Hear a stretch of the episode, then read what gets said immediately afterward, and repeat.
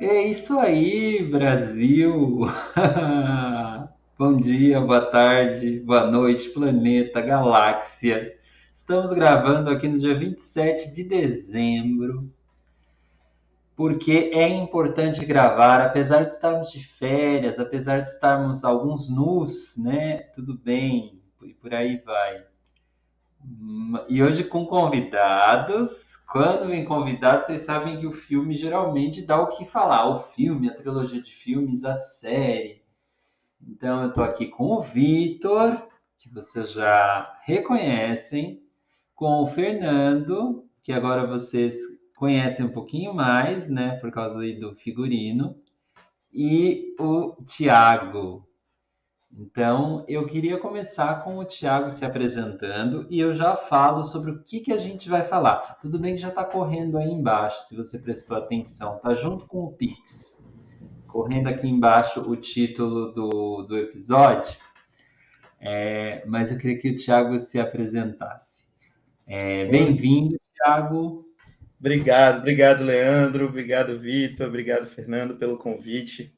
Privilégio, prazer estar aqui. Bom, rapidinho me apresentar, sou o Thiago Beranger, né?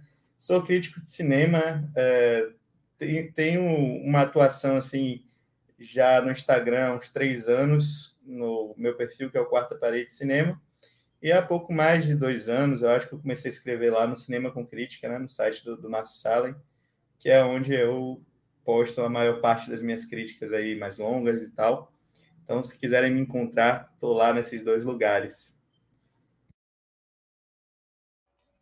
Muito bem, muito, muito bem-vindo, Thiago. Thiago lá da Bahia. Porra, isso, mano. Salvador, ah, diretamente de Salvador, exatamente. Esqueci de falar ah, isso. Sim. Agora, agora sim, gente. A, a, a gente tem um, um crítico da Bahia, né? Aí, aí o nível fica alto, a competição fica alta. Né? Que é, a gente brinca com a, com a autoestima do baiano, né? Ser o melhor crítico de cinema do Brasil, tudo bem. Eu quero ver se é o melhor crítico de cinema da Bahia. Aí é, é... é Tem uma frase do Caetano Veloso que eu acho massa, assim, que reflete bem o que é ser baiano. Que ele fala que é, São Paulo é o mundo, o Rio de Janeiro é o Brasil e a Bahia é a Bahia, né? Ele diz isso, eu acho muito bonito. Realmente a gente se reconhece assim, né? Os baianos, nós baianos somos muito barristas, né? E somos muito encantados pela nossa terra. Gente ama muito isso aqui. Então, sou baiano com muito orgulho, mas sou Vitória, não sou Bahia, não. muito bom. E esse, nem falei, gente, tanta intimidade já com o pessoal que está aí no chat, com o pessoal que nos ouve. Esse é Obsessões, o podcast dos Sessões. E hoje a gente vai falar aí, como você está lendo, do Bardo. Falsas crônicas de algumas verdades. Que subtítulo, né, minha gente? E um subtítulo desse, claro que vai ter uma outra coisa que é muito clichê, além de subtítulos, sinopses. E quando o papo é sinopse, a gente tem que chamar o Fernando para nos contemplar com essa maravilha, essas maravilhas literárias que estão aí acompanhando todos os filmes da Netflix, Gostoso. que é o caso dele, né? É, o Fernando aí tentou. Mano, São Paulo eu tenho certeza que tá mais quente que a Bahia, por isso que eu tô pelado hoje, vou gravar de cueca. E vamos à sinopse, gente. Tiago, seja muito bem-vindo. É um prazer que você esteja aqui, mano. E a sinopse é a seguinte, ó. Um renomado jornalista e documentarista mexicano volta para casa e passa por uma crise existencial, enquanto lida com a sua identidade, relacionamentos familiares e a loucura de suas memórias. Mano, sinopse tranquila, leve, direta ao ponto, resume bem a história, fez jus à palavra sinopse, mano.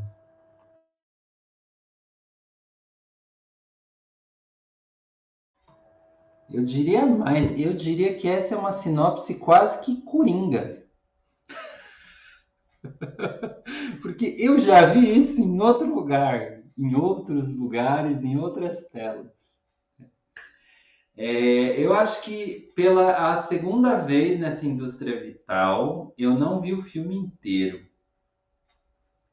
porque é, tá, tô de férias, tô relaxado. Desculpa aí, o podcast já não tem edição há um tempo de som, né? A gente está colocando do jeito que dá, mas que bom também. Isso significa que a gente está diversificando as nossas frentes.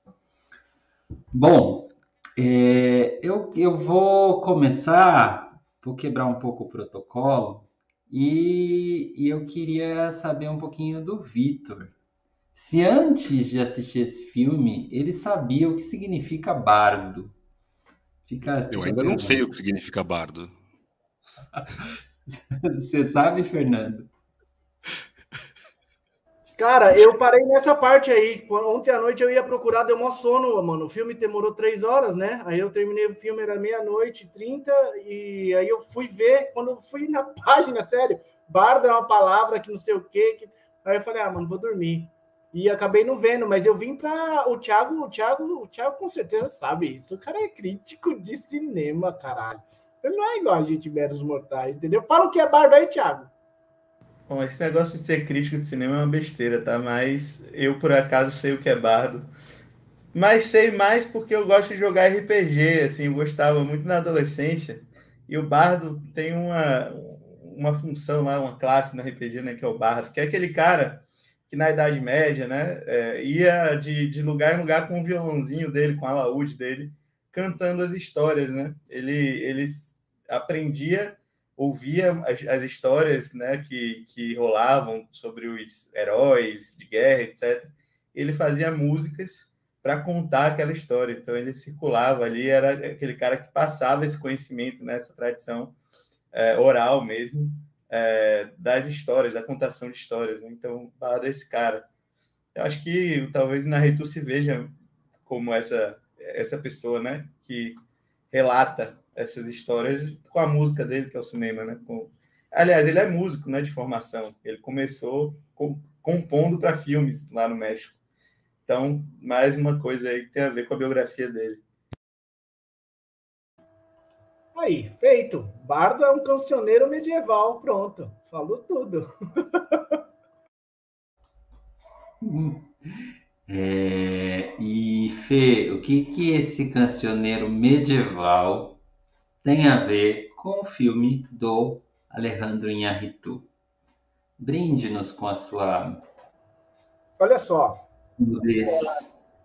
Eu vou falar, eu, eu, eu gostei do filme, tem alguns problemas que eu vou apontar aqui ao longo da nossa conversa, na minha opinião, mas eu gostei do filme pela, pela viagem, saca? Ele toda hora sai do plano real e vai para um outro lugar e traz coisas desse lugar assim pra gente, sabe? Ah, eu acho que é um filme muito bem feito, é um filme de, de identidade. Eu senti muito isso ser estrangeiro no outro país, né? aquele tema que a gente já tratou em outros filmes aqui, saca? É... Porque o Silvério, né, ele é um, um, documentar, um documentarista e tal, e ele ganha um prêmio nos Estados Unidos, e ele sempre fez chacota com o mainstream norte-americano, essas coisas todas que o filme trata. É, eu achei um filme, um filme ótimo, cara. Eu achei um filme ótimo. Não é o meu preferido do Inaritu, ainda não é, não bateu. Mas assim, eu consegui respeitar mais ele ainda, tá ligado? Pela obra toda, assim. Quando você assiste um filme e fala, puta, esse cara é grande e tal, eu acho que ele merece estar aqui sendo comentado pela gente, tá ligado? Foi bom a gente ter colocado. É, em função da viagem e da brisa, eu é o meu é o cara que eu vou torcer no Oscar, assim. Eu acho que eu vou torcer para ele. Eu nem vi todos, mas eu acho que esse gostei, é um filme que falou bem comigo, assim. Eu gostei, achei muito longo, às vezes até me perdia, me senti um pouco cansado ao longo do filme. Não foi uma, uma coisa de uma sentada só. Mas, assim, no que ele se propõe, eu gostei. Das viagens que ele faz, eu gostei. Da crítica, gostei da montagem, gostei. Parece um filme, me pareceu um filme muito grande é, e muito bonito. As fotografias muito foda, a fotografia muito bem feita. É, a música não, não, me, pegou muito, mas eu, eu, eu, gostei muito da brisa, cara. Gostei muito da brisa, assim. Não é aquela brisa zoada do, do Gaspar Noé, tá ligado? É uma brisa boa, uma brisa histórica, uma brisa, brisa política, se vocês quiserem, cheio de metáforas. É, e me tocou bastante, assim. Mas eu não, ainda não consegui digerir o filme inteiro, sabe? Até porque achei um filme um tanto quanto é, difícil também, porque diversas horas ele sai do plano que ele está e vai para outro lugar. Aí eu fiquei um pouco confuso, assim. Na verdade, eu sempre venho aqui para tentar entender melhor os filmes que eu assisto, assim, para ver se eu entendi direito na real. Então aí eu queria confirmar agora se a gente vê o, o mesmo filme ou não. eu queria que vocês falassem. Sim, é... Eu queria que o, que o Vitor falasse também, ainda nessa coisa de dar uma, uma prévia, assim. Tá. Os primeiros sabores aí do filme. Primeiro eu vou tomar uma tequilinha para entrar no clima. Da Bahia, ó. Ó, um copinho da Bahia lá pro meu querido Tiago. Obrigado de novo estar aqui, ó.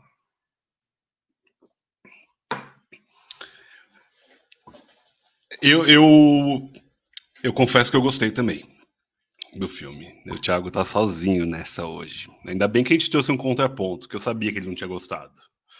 Mas, vamos lá.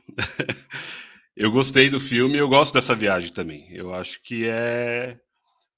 O Inharritu é um cara virtuoso, né? Ele faz um filme lindíssimo. Acho que é um dos filmes mais bonitos que eu vi no ano.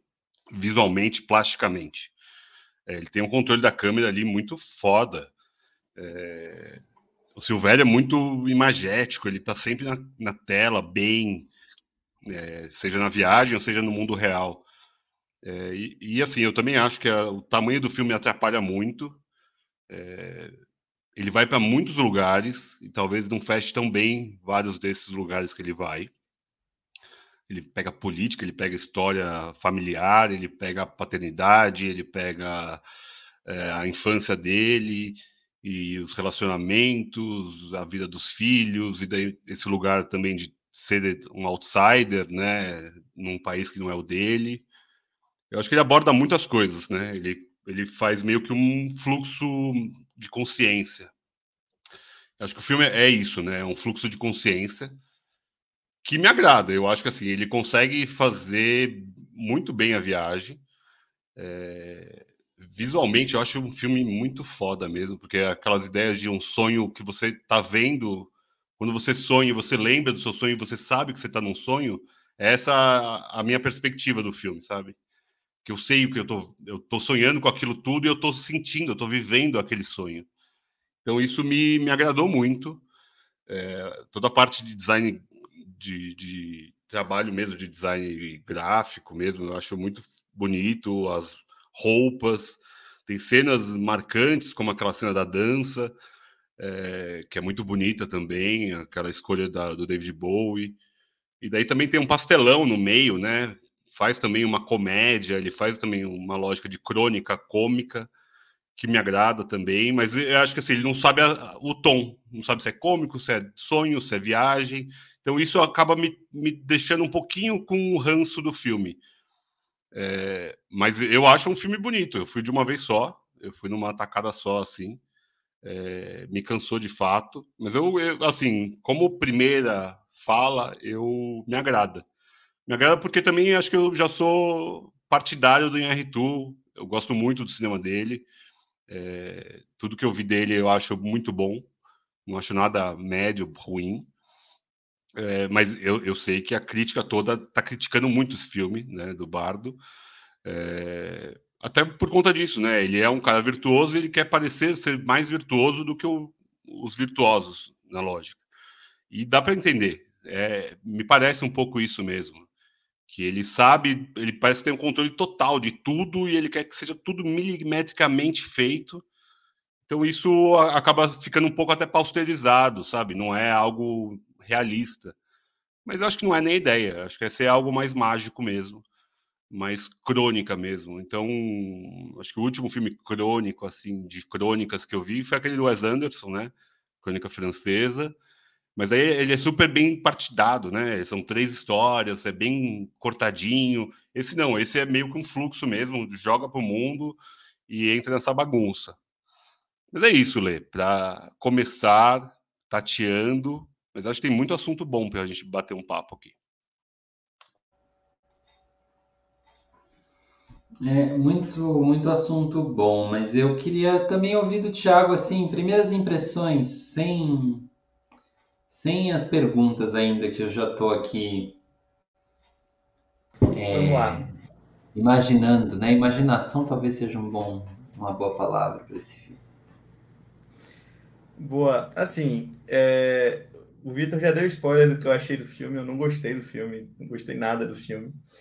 É, na verdade, quem me lê, assim, quem conhece um pouco do meu trabalho, sabe que eu sou um crítico, que eu sou muito contra essa coisa do realismo como uma imposição, sabe, estética e, e, e temática é, que, que rola aí, principalmente dentro do cinema americano, né? Acho que rola muito essa, essa viagem de que os filmes eles precisam refletir a realidade como ela é. é e quando isso não acontece, muita gente torce o nariz, porque diz ah, que não dá para acreditar, que não é crível, que tem furo de roteiro, que, que interfere na suspensão da descrença e tal. São argumentos que muita gente usa quando um filme ele escolhe ir por um caminho um pouco mais é, viajado, assim, sabe? Um pouco mais um pouco mais surreal, fantástico, enfim. E esse é um filme que, em tese, né, por, essa, por esse meu posicionamento de alguém que gosta quando o cinema se liberta dessa amarra do realismo e, e, e vai e faz o que, o que quiser fazer sem, sem restrições, é, eu deveria gostar do filme, né? Mas eu acho que, que esse filme ele tem vários problemas que, eu, que a gente pode vai conversar com certeza. Para mim, é, primeiro, essa coisa da beleza do filme. Eu, eu acho que é um filme realmente muito bonito, não dá para discordar disso. Você olhar esteticamente né, para o filme e, e, só olhar para isso, você vai ver imagens muito bonitas. Né? Mas é, aí é que tá, a gente tem um filme que ele foge dessa lógica realista, que ele fala sobre um cara que está ali perdido entre dois países, né, entre dois mundos, que ele não sabe se ele é americano, que ele não sabe se é mexicano, em determinado momento ele, ele quando ele está no México ele se sente meio americano, né? Quando ele está nos Estados Unidos, o, o própria dinâmica social ali empurra ele é, de volta para esse lugar do estrangeiro, né? do mexicano, etc. Mas ele fala disso buscando uma imagem que é essa imagem do cinema hollywoodiano.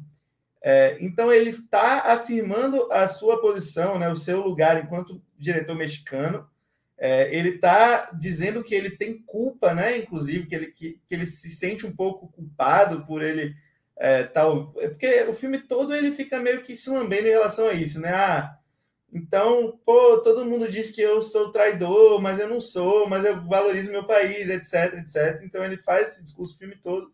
E ao mesmo tempo, esteticamente, ele busca esse lugar da imagem bonita é, que não é nem do cinema americano, é do comercial americano. Parece que eu estou vendo um comercial de perfume é, que passa no Super Bowl, sabe? No, no, no intervalo do, do, do, futebol americano. É, porque é essa estética de tudo muito bonitinho, tudo muito no lugar. É, então ele está afirmando a identidade dele como um cineasta mexicano, buscando uma imagem que é muito própria do cinema americano. Sabe? Para mim, isso é um pouco contraditório com o que ele está dizendo, né? É, então aí já, já cai para mim por terra essa ideia de que o filme é bonito, porque ser bonito não quer dizer muita coisa, né? Tem que ter, tem que ter concepção. Esse bonito tem que ter um porquê. Ou quando é feio, tem que ter um porquê também. E muitas vezes tem filmes né, que são fotografados de uma maneira bem feia, se a gente olhar um frame no filme, mas que aquilo ali tem a ver com, com o que o filme está dizendo, né? O que o filme quer dizer. Então, acho que essa coisa da, da, beleza ou não beleza tem que estar muito atrelada ao que o diretor quer com aquilo, né? Então, nesse ponto, me parece contraditório. E, por fim, assim, para terminar esse primeiro comentário, acho que é um filme que, que ele tem é, essa coisa é muito da vaidade, sabe? E, e, não é o problema não é ele ser virtuoso, ele querer mostrar que ele sabe filmar, que ele é um diretor né, que domina ali as técnicas, etc. Para mim, não tem nada a ver com isso mas o filme passa muito tempo se justificando para ele mesmo, assim. Eu acho que tem uma cena que é muito patética, assim, que me, me dá vergonha alheia, que é aquela cena no terraço do cinema, quando ele conversa com, com um amigo dele lá, que é jornalista e tal, e o cara começa a fazer críticas ao próprio filme, né? Então ele fala assim, pô, antes que alguém fale mal do meu filme, eu mesmo vou falar aqui, porque aí quando alguém falar, eu já já disse, entendeu? Já vão já vão me defender aqui. E ele começa a se justificar, o personagem dele ali, o protagonista, começa a se justificar, né? Responder o que o cara tá dizendo, fica uma coisa meio assim, pô, tudo bem, você está se defendendo antes do filme sair, é isso que você está fazendo, porque você sabe o que vão dizer do filme, né? Então isso eu acho um pouco assim, porra, o cara já, já entende, ele tá tão inseguro com o que ele tá fazendo, que ele já entende que, que ele precisa se justificar antes do filme sair.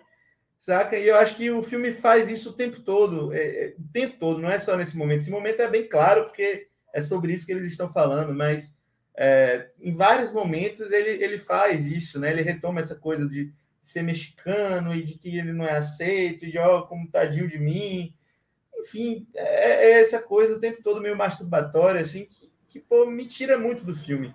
Então, eu gosto muito do caminho surreal, do caminho da fantasia, mas eu esbarro em diversas barreiras, assim, que o próprio diretor impõe para mim, que é essa coisa da imagem e essa coisa da, desse, essa autocomiseração dele, assim, sabe? Essa coisa de ficar o tempo todo se justificando, pedindo desculpa, né? Desculpa pelo meu filme, eu sei que vocês não vão gostar, mas era isso que eu queria que vocês não gostassem.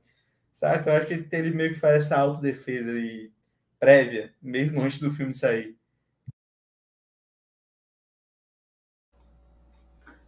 Toma, Arretu. Toma. Polêmica! Ó, o Fernando até engoliu seco, velho. É, eu, eu vi uma hora de filme. E eu não sei se eu vou ver as outras, as outras duas horas, sabe? Por... É, não, eu acho. Ela, é, bom, é, vai ter os comentários para rebater, né? Vitor e Fernando estão do lado do bem, que o bem sempre concorda, o bem não critica, o bem diz que é bom. E Tiago e eu, eu acho que a gente está do lado do mal. Porque eu vi, eu vi um pouco dessa, dessa, dessa beleza sem significado e mais. Em uma hora de filme, eu já vi cenas desnecessárias, anticlímax. Eu, eu acho que isso é, um, é um, uma coisa que eu senti um pouquinho no, no que eu vi, que é o, o anticlímax é, quando não era para entrar ali agora a fantasia, porque você, não sei, interrompeu o flow ali. É um, é é estilo, é barroco, não sei. É, depois eu queria perguntar até para o Tiago, antes de vocês é, rebaterem essas, essas críticas negativas, é, as influências que ele vê ali no bardo porque eu, eu, vejo muitas influências, eu vejo muitos cineastas passando, assim, é, referências mesmo. E, e eu não sei o quanto isso ajuda ou atrapalha na hora de, de ver o filme. Porque eu, por exemplo, eu, eu adoro cineastas que têm referências. Mas eu gosto também quando isso se, se desfaz no meio do filme. E depois você vai sacar, assim, que. Bom, em que fontes que ele, que ele bebeu. Mas, é, Vitor, continua falando bem. Vai lá. Ah, até para pegar de referência, eu, eu, eu, consegui ver um pouco de Fellini ali na história, na lógica de contar a própria história, a história do país, mas eu, eu e acho que Buñuel na parte de, de sonho, né, pensar até numa lógica mexicana mesmo. Eu, eu, vi o filme como uma tentativa, em algum momento, de fazer um painel do Rivera, sabe? Que o painel do Rivera, você vai ver, tem tudo. É a guerra, daí tem a paz, tem o amor, tem a própria referência sobre si mesmo. E acho que tem um pouco dessa lógica mexicana mesmo. Eu acho que ele tentou usar até mais essa parte do que Fellini. Acho que mais Buñuel e, e Rivera que eu consegui ver, porque eu também não conheço cultura mexicana a fundo, mas é, eu consegui pegar essas duas referências de, de base, mas uma base mais do país, sabe? Mais nacionalista, sem ser nacionalista babaca igual tem um monte aqui no Brasil. É, pode ser babaca, daí a gente pode conversar sobre isso. Mas é, a, no, me pareceu mais como uma referência sobre a cultura do país. É, quando ele tem uma cena que vou falar que é bonita, porque para mim eu acho muito esteticamente bonita, que são os incas todos empilhados e ele vai lá em cima conversar com, com o Hernan Cortés, que é o descobridor do México. É, é, é como se fosse um, uma regressão do país também, é, é, é uma tentativa até de reconstruir a história do país. É, não sei se o México é tão obsoleto assim de conhecimento do seu próprio país como o brasileiro é, mas me pareceu um pouco isso. Vamos colocar um pouco da nossa história aqui também. É, não é só a memória do Inharitu, porque na lógica o Silvério é o Inharitu de fato, né? É, é um alter ego ali dele. Mas eu, eu, eu gostei muito dessa referência histórica política. Acho que essa parte do filme me pega também, eu acho bonito, acho visualmente, já falei incrível, já vou falar 200 vezes aqui, mas eu acho que é importante, acho que é, é legal como referência que o país, talvez um mexicano vendo o filme, pode ter sido tocado de uma forma diferente de nós brasileiros aqui. Talvez eles tenham mais referência sobre o que está colocado ali. É, por mais que somos latino-americanos, tem toda uma lógica muito parecida, né, de, do descobrimento, da, do massacre aos povos originários. Mas eu, eu achei essas referências, sabe? O Buñuel no sonho, pegando um mexicano também, é, o Rivera, que também fazia esses painéis gigantescos, o filme é gigantesco, né, três horas intermináveis, é, que coloca um monte de coisa, né? Você vai olhar um painel do Rivera, é um negócio que você se perde, é, não é algo que você consegue é, engolir de uma vez só. Você tem que ir olhando por partes mesmo. Então, acho que é, eu peguei essas referências, como você falou das referências, essas são as referências que me me marcaram, assim, sabe? Me... Tem alguma coisa aqui desses caras aqui.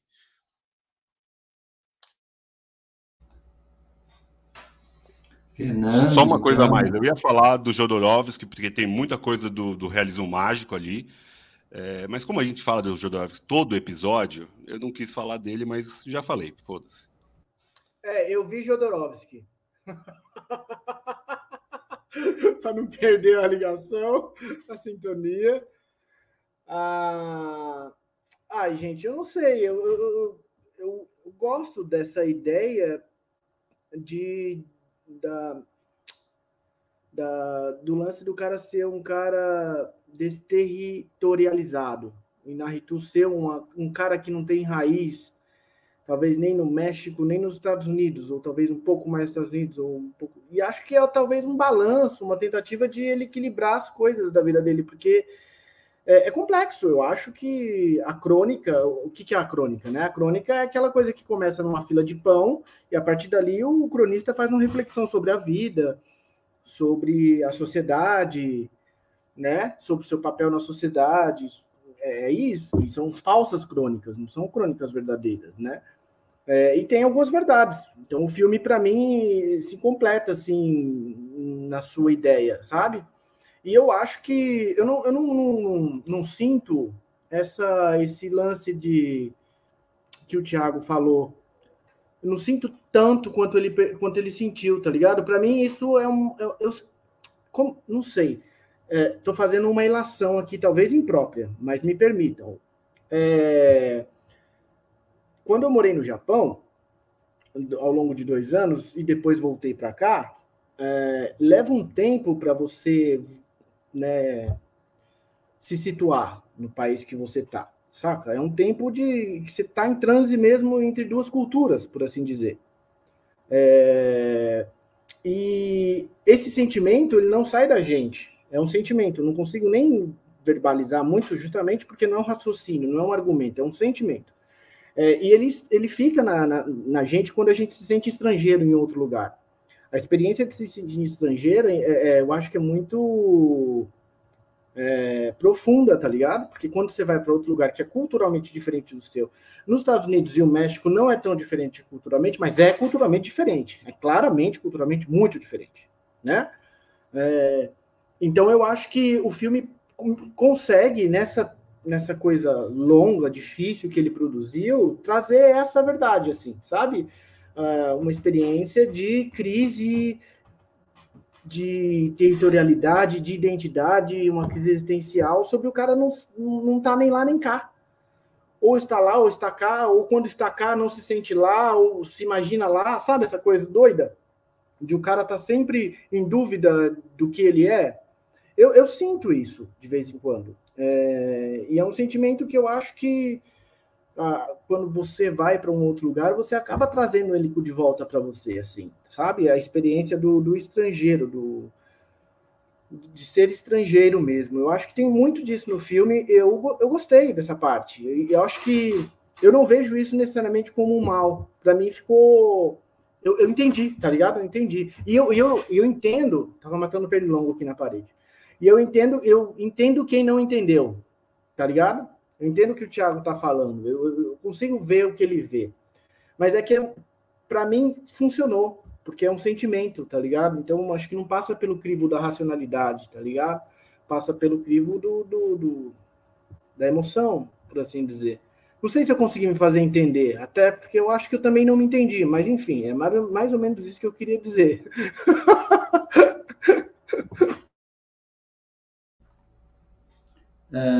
eu, eu, eu entendo, por exemplo, é, o Vitor falando do Rivera, dá uma luz para o filme, assim, ah, olha, tá.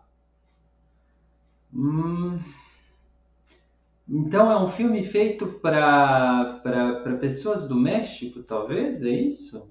Você está dizendo que nós daqui é, não, não, não conseguimos talvez acessar ou, ou temos as nossas críticas por é, não fazer parte daquela cultura. Talvez é isso que.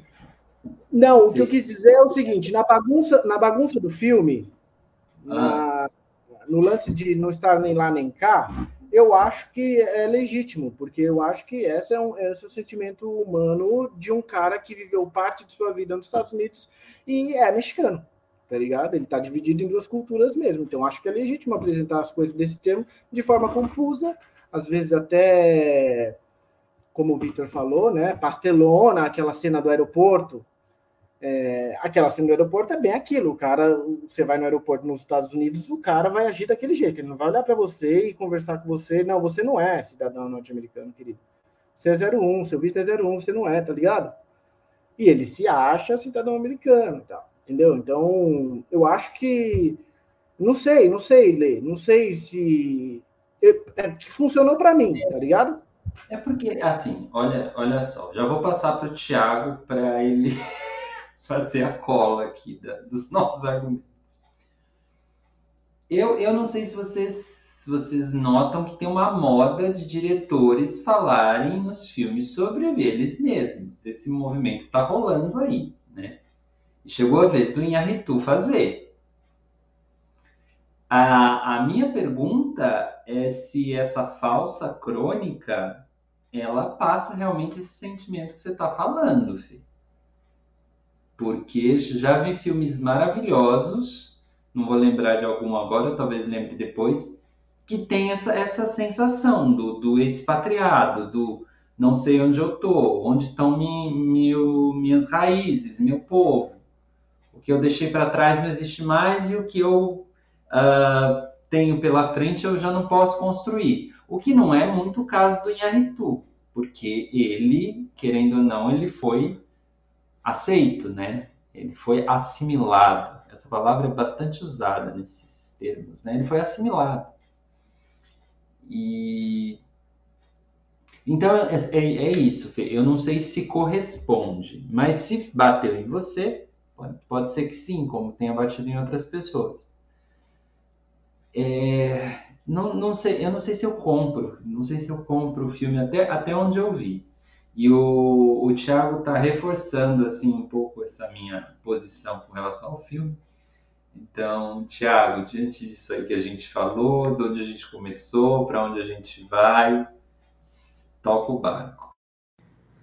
Ô, Leandro, primeiro eu queria dizer para você terminar o filme, pô, termina. Eu acho importante. É, a gente eu sempre tento falar isso assim no, no, meu perfil, né? Quando eu escrevo uma crítica ruim, é uma crítica sobre um filme que eu não gostei, eu não quero que as pessoas deixem de assistir ao filme, né? Porque eu não gostei. Muito pelo contrário, eu quero que as pessoas assistam para terem a própria posição e a gente discutir, né? A gente debater, porque eu acho que é que é rico o debate, né? Eu, eu brinquei lá em off que, que não tinha como falar desse filme sem criticar, se falar mal. O pessoal já está falando bem aqui, mas eu acho que é isso, pô. Essa essa contraposição de ideias vai enriquecendo e é muito, muito divertido, né? Interessante. É isso que é a crítica de cinema, no final das contas, né? Não é uma resposta definitiva para nada, é uma visão que, que é muito pessoal, subjetiva e que cada um tem a sua. Não é importante a gente compartilhar e tentar trazer isso de uma maneira organizada, né? E assim, eu, eu entendo muito o que o, o Fernando falou. Aliás, eu não entendo porque eu nunca vivi fora do Brasil. Então, eu não, não tive essa experiência, esse sentimento né, que ele descreve aí, é, que, que ele enxergou no filme. Então, realmente é uma coisa que eu não posso, é, que não vai chegar em mim, né, não vai me, me, me tocar nesse lugar. Mas uma coisa que me incomoda nesse, nesse ponto é, e que o Vitor falou um pouquinho também, que é essa ideia de você associar isso é, à própria história do México, né? E, e, e trazer essa, essa recontar essa história de alguma maneira, né? E eu realmente não conheço muito bem a cultura mexicana também, é, mas somos todos latinos, né? Então alguma similaridade existe, né? A gente consegue captar alguma coisa porque a gente porque a gente vive isso, né? De alguma maneira. Eu acho que eles é, e aí dois pontos sobre isso. Primeiro é que trazer esse tema político é, e associar isso a, a, essa confusão que ele sente, eu acho que isso deve ser um sentimento de várias pessoas mexicanas, né? Afinal, a gente tem um processo de imigração muito forte, né, dos mexicanos para os Estados Unidos, e esse processo muitas vezes é muito conflituoso. É, eles não são aceitos, eles são marginalizados, eles são jogados num, num lugar, né, nos subempregos, etc. Né, e, e o filme até fala sobre isso, né? Ele, ele conversando com o filho, ele fala que, ele, que eles são é, imigrantes de primeira classe, né? Que eles não têm essa dificuldade, essa mesma dificuldade que outras tantas pessoas têm, né? E o filho fala um monte de besteira ali, diz que é que, que não, que as pessoas estão escolhendo ir porque lá é melhor, etc. Porque o México é um país onde só tem fome, etc. O filho, o filho fala é, um bocado de coisa assim, e ele meio que defende ali o México, etc.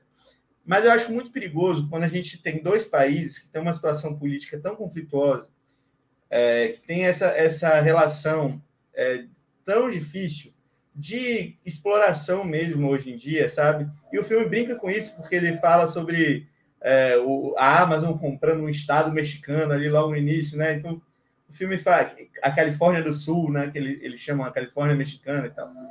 O filme brinca com essa com essa ideia. É, Gente, vocês estão ouvindo um barulho muito alto aí? Tá dando para escutar, né? Porque tem um caminhão de lixo aqui fora. É, e aí, é, é, eu acho que é perigoso quando você relativiza um pouco isso.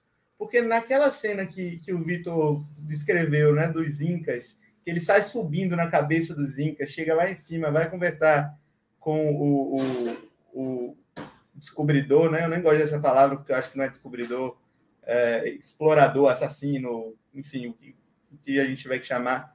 É, esqueci o nome dele agora, o Vitor até falou, mas. Hernan Cortés. Pronto, Hernan Cortés. Exatamente. E aí ele começa a dialogar e se colocar na mesma posição desse cara, né? O diálogo é meio esse, assim. De, ele fala: você não tá. É, você não é querido nem no México nem na Espanha, né? Que é de onde ele veio. É, você não tem nenhuma estátua. E aí o cara responde para ele: é, talvez esse sentimento seja uma coisa das pessoas que são, que são ótimas em alguma coisa, né? Que se, que se destacam, etc. E fica uma coisa meio estranha para mim, porque se, for um, se fosse um cineasta brasileiro nessa posição, assim, sei lá, pegar um Pedro Álvares Cabral e, e colocar nesse patamar, assim, sabe, em cima de uma pilha de índio morto, dialogando com ele como se fosse né, uma, uma brincadeira ali, e ah, eu estou na mesma posição que você porque ninguém me aceita, não sei o que, eu achei meio estranho, sabe? Não ia me gerar um sentimento legal, porque eu acho que essa é uma história muito. É, que tem um lado que é muito é, violento e o outro lado que é, um, que é violentado, né? Que, que é que perdeu a sua identidade, que perdeu a sua cultura, que perdeu a sua pátria, perdeu a sua terra. É, e, e, aí você se colocar nesse mesmo lugar, porque você é um cara que não sabe se tá, né, se é, se é americano, se é mexicano, me, me causa uma estranheza, assim, eu não, não acho isso uma coisa que é muito interessante pensando como latino-americano, sabe?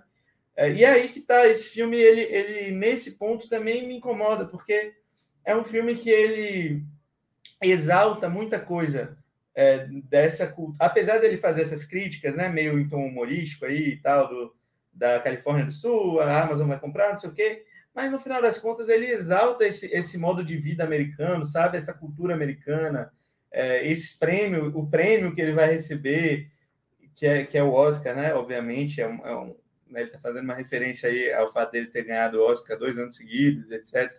É, e talvez ele esteja até botando o Quaron e, o, e o, o Del Toro aí no meio também, né? Porque os três são uma unidade, eles ganharam anos seguidos, então tem uma coisa ali estranha que aconteceu nesse processo do Oscar de dar quatro anos seguidos para diretores mexicanos, né? Então, acho que ele está falando um pouco desse processo e aí, cara, todo mundo que critica ele tá errado. Todo mundo, o carinha brother que critica ele tá, é, é, posto num lugar de ridículo, assim, ah, você você tá tá falando isso, mas você tem uma relação com, com o governo, você você é um cara que não sabe, que é hipócrita, que não sei o quê, e que eu tô certão. Enfim, eu acho que, que é um filme muito mais sobre ele, e ele faz essa questão política toda girar em torno dele, sabe? É, como se ele fosse tudo pudesse, sabe, essa recontação da história de um país, que é uma história de exploração, que é uma história de colonialismo, que é uma história complicada, complexa, que tem muita coisa ali, mas tudo isso gira em torno dele para falar sobre o dilema pessoal dele.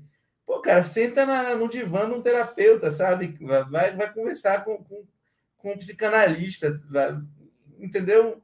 É, e não, beleza, faz um filme sobre isso também, porque a arte é a expressão é, do, do, nosso inconsciente, dos nossos problemas, das nossas vivências. Agora, não coloca todo um país que tem toda uma situação política conturbada à mercê, sabe? É, é, subordinado aos seus problemas pessoais, como se o mundo inteiro girasse em torno de você.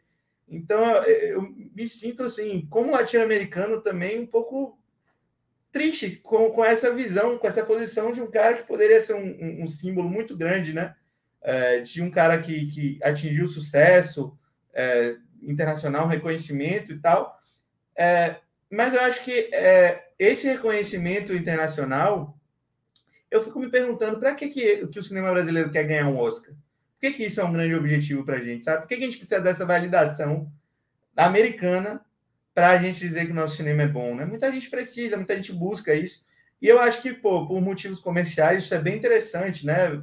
é, os filmes vão ganhar, vão atingir um outro patamar de, de, de público, de, de renda, né? Vai, vai, entrar dinheiro aqui e tal, beleza. Mas, ideologicamente, se a gente pensar, pô, nosso cinema é tão maravilhoso, sabe? O cinema mexicano também tem coisas ricas, o cinema latino-americano, o chileno, vocês falaram, do Jodorowsky, é, a gente estava falando em off do Larraín, enfim, por que, que a gente precisa dessa validação de lá? Por que, que isso é tão importante? Então, não é, a gente pode, nós podemos contar as nossas próprias histórias, consumir as nossas próprias histórias e nos validarmos sem precisar que os americanos digam para a gente que a gente é legal. E eu acho que esse filme ele, ele coloca isso muito em perspectiva, assim, apesar dele criticar em um momento, no final das contas, se você espremer o suco do filme, ele gosta disso, sabe? Ele gosta desse, dessa posição é, que, ele, que ele chegou, de, desse lugar, de ser um imigrante de primeira classe, né? Como ele diz. Até as palavras são poderosas nesse sentido, né? Como ele se coloca nessa posição. Então, eu acho complicado é, como o filme aborda a política também. Mandou o papo, mandou o papo. Eu gostei, gostei do, de, de ouvir o, o Thiago. Porque eu, eu, vou falar da minha experiência também, porque eu entrei muito mais na vibe da, da reflexão sobre um cara. Para mim é muito claro que é um cara numa crise de meia-idade, refletindo a vida dele. É, e daí com todo esse pano de fundo né, que tem sobre ele. Só leio aqui o que o Rui falou. Autoindulgência e egolatria são termos que definem bem esse filme vazio, quase insuportável. É, o Rui mandou a braba aqui também. Mas é, eu, eu entendi a, a, a, o que você falou agora sobre isso. Mas eu, eu acho que diferente até dos outros filmes que têm sido feitos aí sobre infância dos cineastas, né? Que tem um monte saindo aí. O próprio Quaron fez Roma, é, tem o Armageddon Time desse ano, é, o Fablemans eu não vi ainda, mas do, do, do, Spielberg, que é sobre a vida dele.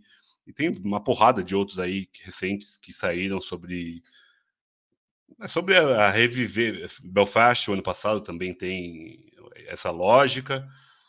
Mas esse sempre é uma perspectiva de fora. Eu entendi que o filme é muito mais uma perspectiva interna uma perspectiva do, da, do fluxo de consciência mesmo. Eu acho que o fluxo de consciência é a definição do filme é como se ele fizesse um filme sobre ele mesmo para ele mesmo é, e que daí acho que realmente é mais difícil de conectar e daí pode ser essas viagens, tanto política quanto individuais, né, do, do ser, do ego, é, podem ficar um pouco desbalanceada para cada um que olha de fora.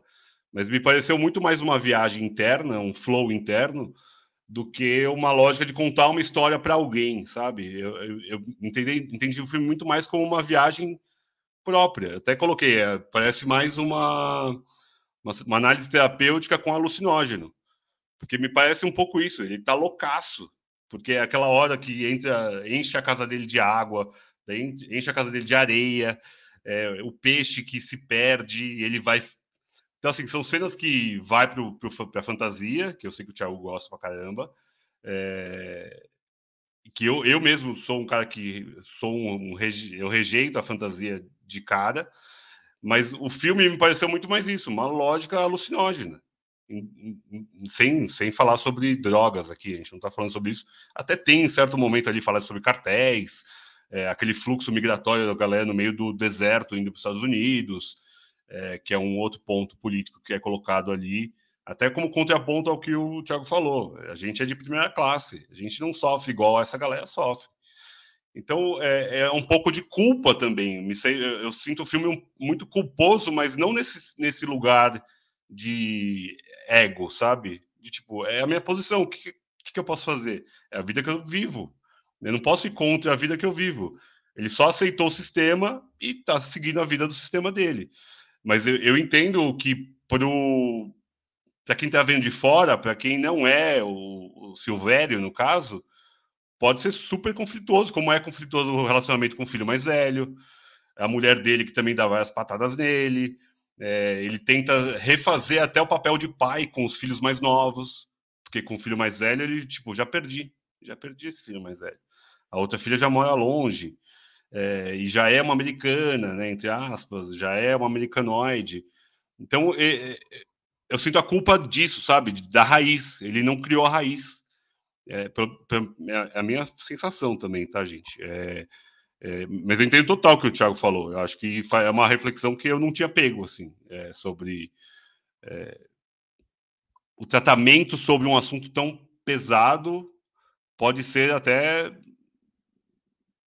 ruim para quem está vendo, é, para quem está vendo de fora, para quem está só olhando um filme daqui de fora. Claro que eu, sei que o Thiago, o Feio, o Leandro não viram só o filme de fora. A gente está aqui há muito tempo já vendo filme pra cacete, a gente tem as nossas referências. Mas eu entrei na viagem psicológica desse cara, sabe? De ele aceitou a, a mediocridade, digamos assim, que ele é, apesar de ele saber que ele é bom. Mas ele tem que se provar, e acho que é isso, é uma lógica de tentar se provar a todo momento que ele é bom pro pai, pro filho, aquela hora que ele revê o pai quando ele volta a ser criança, é, pro país, então eu acho que tem um pouco disso, sabe? É, é um filme com, de culpa. De culpa pelo que já passou, que ele não tem como voltar atrás, entre aspas. Mas é como eu peguei aqui.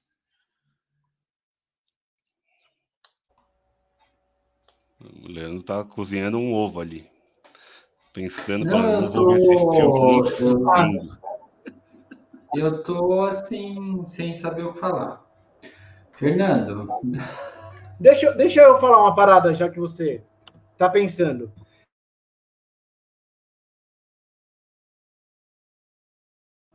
Me, me mutei, foi mal.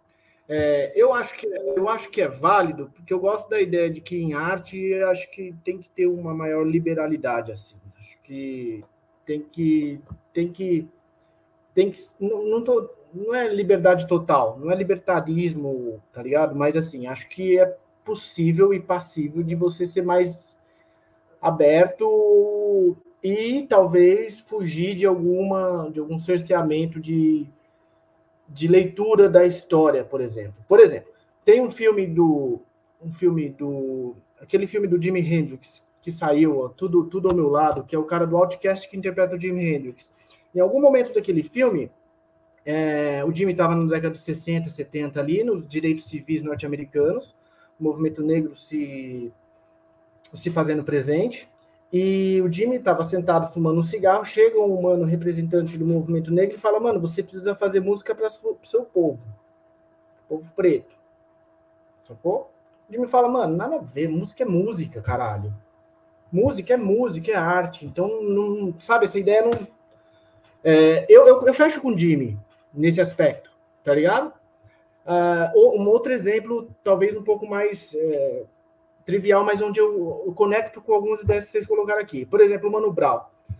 Mano Brown fez Bug Nights recentemente, em 2016 aí. Mano, ótimo! Do caralho! Eu não quero só ouvir o, Mano Brown cantando Sobrevivendo no Inferno, tá ligado?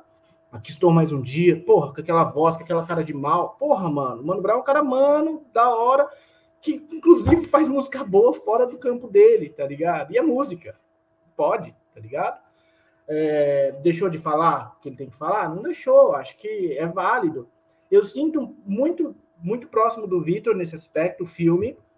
É, e sim, é uma cena do Hernan Fernandes, do Hernan Cortez, uma cena que historicamente é problemática, como é a cena problemática dos, dos soldados mexicanos ali no, quando ele está conversando com um diplomata norte-americano também. Né? Passa a guerra que aconteceu lá. Uh, mas tudo bem, acho que é válido. Outras histórias poderão ser contadas, tá ligado? Tipo, é... eu, eu gosto dessa ideia de abrir tudo, assim. Até porque, se a gente for parar para pensar, a representação do cinema latino-americano nos Estados Unidos é um negócio, tipo assim, bastante ruim, né? Se eu não me engano, tem o Viva Zapata, que quem faz é o Marlon Brando, e o Marlon Brando sequer fala espanhol. Né? Tem filme de Napoleão Bonaparte que o Napoleão Bonaparte fala inglês. Ora, como isso, é, como isso não é estranho? É esquisito também, causa uma espécie. Só para falar, Fê, vai ter Joaquim Fênix de Napoleão, ano que vem. Joaquim acho. Fênix de Napoleão, é, exatamente. Ele vai falar francês? Ele não vai falar francês, saca? é, Hitler falando inglês. Tony Hopkins, Tony Hopkins interpretou Hitler em algum momento aí, eu acho, saca? Então tem várias coisas assim que, tipo, ah, mano, a, a letra tá dada, todo mundo pode fazer, é o cinema, o cinema é a arte, acho que tem que ser livre mesmo, assim, tipo, e pode. Que se criem outras histórias, tipo, mais afins, mais próximas, mais nossa cara, mais latino-americana, mais o cinema que a gente gostaria de ver, mais o cinema de porrada, mais o cinema, né? de resistência. O cinema latino-americano é, em grande parte, não tem nenhum problema quanto a isso. Mas acho que tudo é válido. E eu acho que eu sinto muito o que o Vi falou: é a brisa de humano que é contraditório pra cacete, que sai está mais para lá do que para cá, a gente sabe. Só que sim, mas assim, se eu fosse mexicano, eu ia falar, puta, esse cara representa de alguma forma a gente, tá ligado? Eu acho que esse cara esse mano é o mano do Amores Perros, tá ligado? Em última instância. Aliás, foi o que fez ele ser o que ele é. E é Amores Perros é uma história universal que se passa, se passa no México. Isso é fundamental porque é, é isso, tá ligado? É um bagulho que se tornou universal e saiu dali. Então eu não sei, eu, eu fico. Eu gosto, eu acho que tem que ser livre mesmo, assim. E eu entendo a, o ponto que, que, que vocês estão levantando aí. Então eu acho que nesse sentido, o filme me bate muito natural, assim, saca? Tipo, ah, mano, que da hora que esse mano teve essa brisa. Em vários bagulhos ele escorregou, mas, tipo, válido, tá ligado? Válido. E na moral, eu não sei. Caralho. Algumas pessoas podem bater punheta na sua arte. Algumas pessoas, não são muitas, na real. Se a gente fizesse um filme masturbatório aqui, que seria do nosso filme, tá ligado? Mas assim, o Inharitu, acho que pode, talvez. O Jodorowsky, se quiser fazer uma coisa masturbatória, pode. Eles podem. O Chaplin pode, né? Tipo assim, esses caras não pode mais que morrer, mas assim, a galera, mano, alguns podem, cara, alguns podem, alguns podem, não sei. Eu tenho vários problemas com diretores masturbatórios, punhetação, assim. O Jodorowsky tem 92 anos, eu duvido que ele deve se masturbar, Fernando. É, não, não se masturba mais. Mas assim, eu acho muito legítimo, sabe? É, e, e, eu entendo também o lance da, da questão da questão da história, da questão como entendo outras coisas também. Por exemplo, o Jimi Hendrix não ter cantado música para os negros. E, no entanto, quando eu ouço, eu me sinto, tipo, totalmente no groove da África, assim, sacou? Você pegar uns sons dele, o Mano Brown, os exemplos que eu dei, tá ligado? É... Acho que é isso, assim, saca? Não sei se consegui me expressar direito.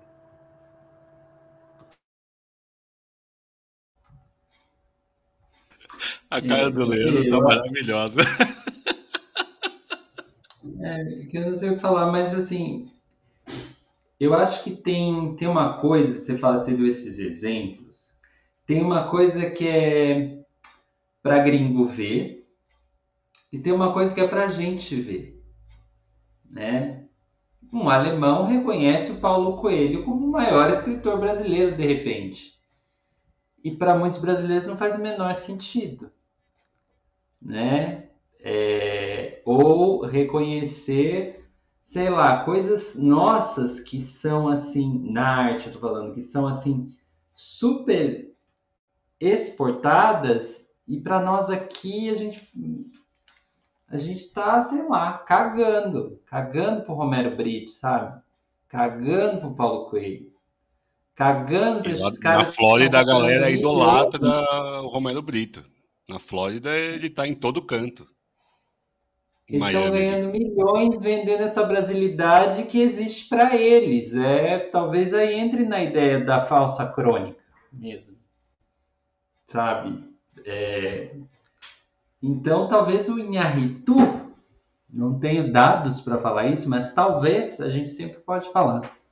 Talvez ele seja um desses caras aí. Assim, nossa, para o México ele, ele não representa nada. O México que ele que ele diz ser o México não é o México. Muito obrigado. Pode ser isso. É, fica aí a, a desconfiança. Mas é, eu, eu vou ver o filme até o final, Thiago.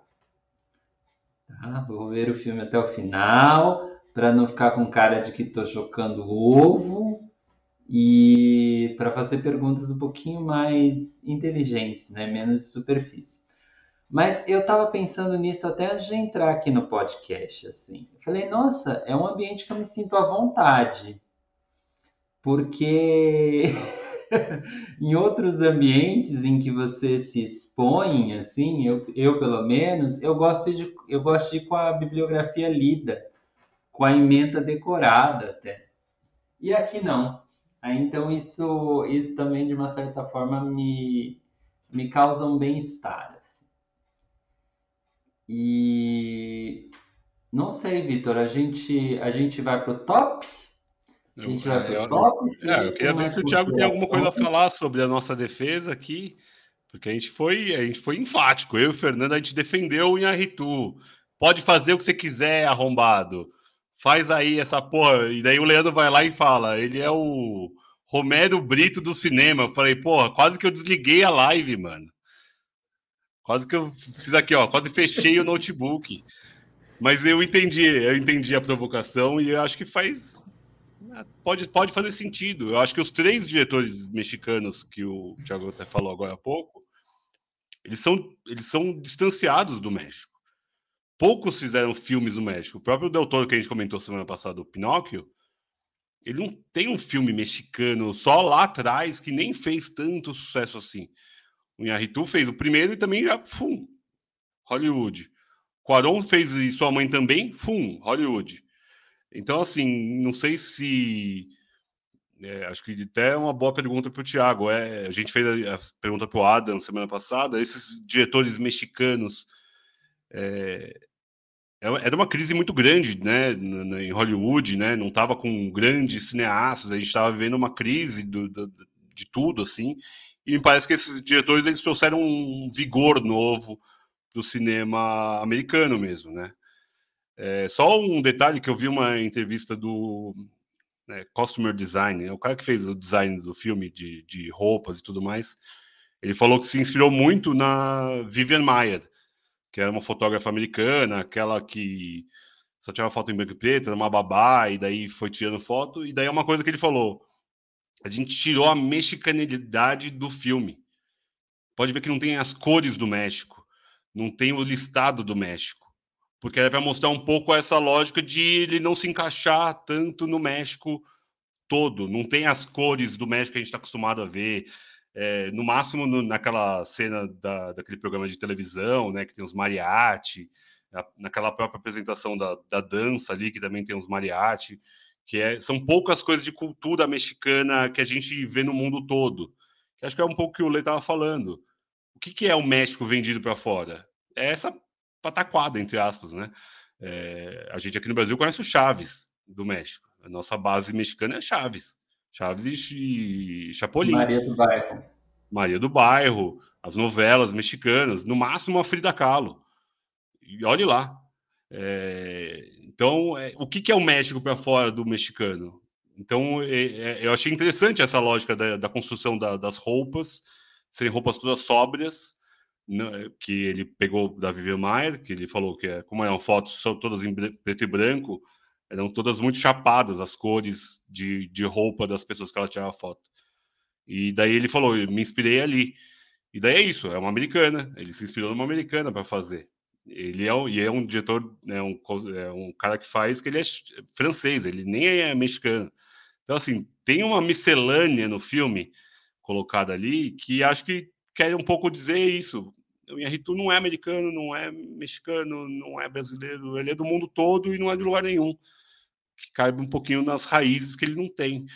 É, Tiago, se você quiser falar um pouco sobre isso tudo e sobre os diretores mexicanos, essa, esse vigor que eles deram para o cinema americano em algum momento ali, que acho que foi muito marcante mesmo, né? Porque o México tinha toda a coisa do Trump, e também é uma, é uma premiação política também, premiações são políticas também. Então, acho que é, usaram talvez deles, talvez ele se sinta usado é, nesse ponto de receber lá o Oscar como um, método de criticar o governo. Viaja aí, meu amigo. É, ele chega a falar disso no filme, né? Que ele foi usado, né? É, é, sempre o outro personagem. Eu acho que aquele outro personagem, o que faz a entrevista com ele, é meio que parte dele também, né? É, um, é, é ele mesmo fazendo o contraponto a ele mesmo dentro do filme. Então, ele mesmo diz isso. Agora, é, sobre os diretores, cara, eu acho que eu gosto muito do cinema do Del Toro, tá? Dos três é o meu preferido, de longe. Porque eu acho que o Del Toro tem muito essa consciência. Apesar de ele não fazer, não ter feito filmes tão, né, muitos filmes mexicanos, principalmente nos últimos anos. E agora talvez ele tenha voltado um pouquinho a, a falar um pouco mais de política, né? Agora com Pinóquio. E o Labirinto do Fauno, que é muito sobre isso, né? Mas que em outro contexto, é, ele é um cara muito consciente dessas raízes dele e, e das influências que ele tem, e, e até na vida pessoal, né, na, na, vida profissional, mesmo como produtor, ele promove a cena ali, etc. E tal. Eu não tenho muito esse conhecimento acerca da, da atuação do Inarritu, do Quaron, nesse contexto. O Del Toro eu sei que, que faz. É, então, dos três, o Del Toro eu acho mais legal e, e, sinceramente, eu não acho nenhum dos três um tenha a capacidade de revigorar o cinema americano. Não, acho três bons diretores, né, com bons momentos, com momentos ruins também nas carreiras, é, que por um contexto que tem muito a ver com isso que você falou também, de política mesmo, de você tentar lhe agradar. É, em algum ponto, né? Trazer essa galera para si, é, acabaram tendo esse, essa premiação, né? Assim. Mas eu gosto muito do Del Toro, principalmente. Agora, falando do que vocês disseram, eu concordo muito com o que o Vitor disse. Assim, é, é um filme culpa, sobre culpa, sobre essa culpa. é, não, não discordo disso de jeito nenhum. Muito pelo contrário, eu acho que, é, que ele deixa bem claro que ele tem questões com isso. Né? Que, que, ele, que ele não está confortável nessa posição. E que isso é, traz para ele uma confusão muito grande. Então, beleza, ok. Eu não gosto da forma com que ele expõe essa confusão. E aí, é, é, sobre o que o Fernando falou, é, eu, eu acho que todo mundo pode falar sobre tudo também, não tem muito essa, não. Até, sei lá, ah, porque um diretor branco que fez um filme sobre negro, um diretor homem que fez um filme né, com uma, que tem uma temática feminista, ou que vai por esse caminho. Eu acho que tudo é válido, eu acho que, que a gente tem que expressar mesmo, as pessoas têm que expressar aquilo que elas têm para botar para fora, mas também o, o, a gente vai receber aquilo de, de alguma forma. Né? E a gente vai receber de acordo com, com quem a gente é, com qual, qual é a nossa vivência, qual lugar que a gente está falando. Eu estou falando como uma pessoa, um homem né, latino-americano, brasileiro, que, que recebeu isso e que isso em mim não bateu legal. Então, é, também é, ele tem o direito de fazer o filme dele, eu tenho o direito de, de, fazer o meu, o meu contraponto ao filme dele, né? Do jeito que bateu em mim. E, e bateu né, difícil para mim essa, essa situação. E eu acho que quem traz. É porque você falou o negócio do Mano Brown, eu, eu amo o Bug Night, eu acho um descasso. E eu amo Mano Brown também, eu sou fãzaço é, dele como, como, como rapper, como pensador também, agora como apresentador de podcast também, que o Mano a Mano é excelente. Eu gosto muito das entrevistas que ele faz, né? E, e, o Bugnipe é um discão mesmo, e não tem, e vai por outro caminho, né? Apesar de ser um disco também é político, porque ele pega a, a influência da, que formou ele como, como músico, que é o funk norte-americano, que é a música black e tal. É, então, também tem política ali no Booknipe, né? Por mais que as letras falem sobre amor, né? Sobre relacionamentos de, de uma maneira mais, é, mais clara, assim, não, não tem aquele peso da, do Racionais, não fala sobre os mesmos temas, mas traz toda a história dele junto com ele, né? No, no, o Booknipe.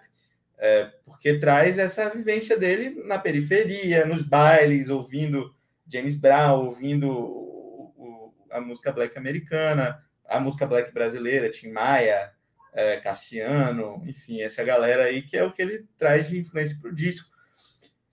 É, e eu acho que o, o, o Inarritu ele traz também essa política e quem se coloca nesse, nessa posição de falar sobre esse tema é ele.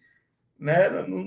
eu não estou aqui pegando um filme que não tem nada a ver com isso e trazendo esse tema, entendeu? É que quem escolhe pisar na cabeça de um cara de, de Azteca e conversar com, com o, o, o explorador lá, com, né? Que eu esqueci o nome de novo. Hernão Cortez. Hernán Cortez, em cima de uma montanha de corpos de, de Aztecas.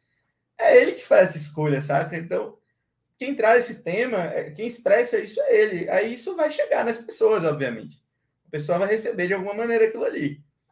É, e aí é foda, porque para mim é uma imagem muito pesada, muito que, que, que, a mim machuca, assim, hum, né? Incomoda, me traz um incômodo. E o beleza, tá válido. Eu acho que o cinema também tá aí para isso, né? Também tá aí para incomodar, para trazer coisas que para fugir do politicamente correto, né? Para ir por outro caminho. Eu acho que tudo é válido. É, eu acho que ele faz isso sem cuidado. E eu acho que ele, ele próprio, na confusão dele, é, nega algumas coisas que para mim são importantes, que é essa identidade sul-americana, latino-americana, né? Isso para mim é muito importante como, como pessoa, né? Como um, uma pessoa que pensa, que, que, que pensa política, né? Que, que, que consome arte. Eu acho que essa identificação é muito importante.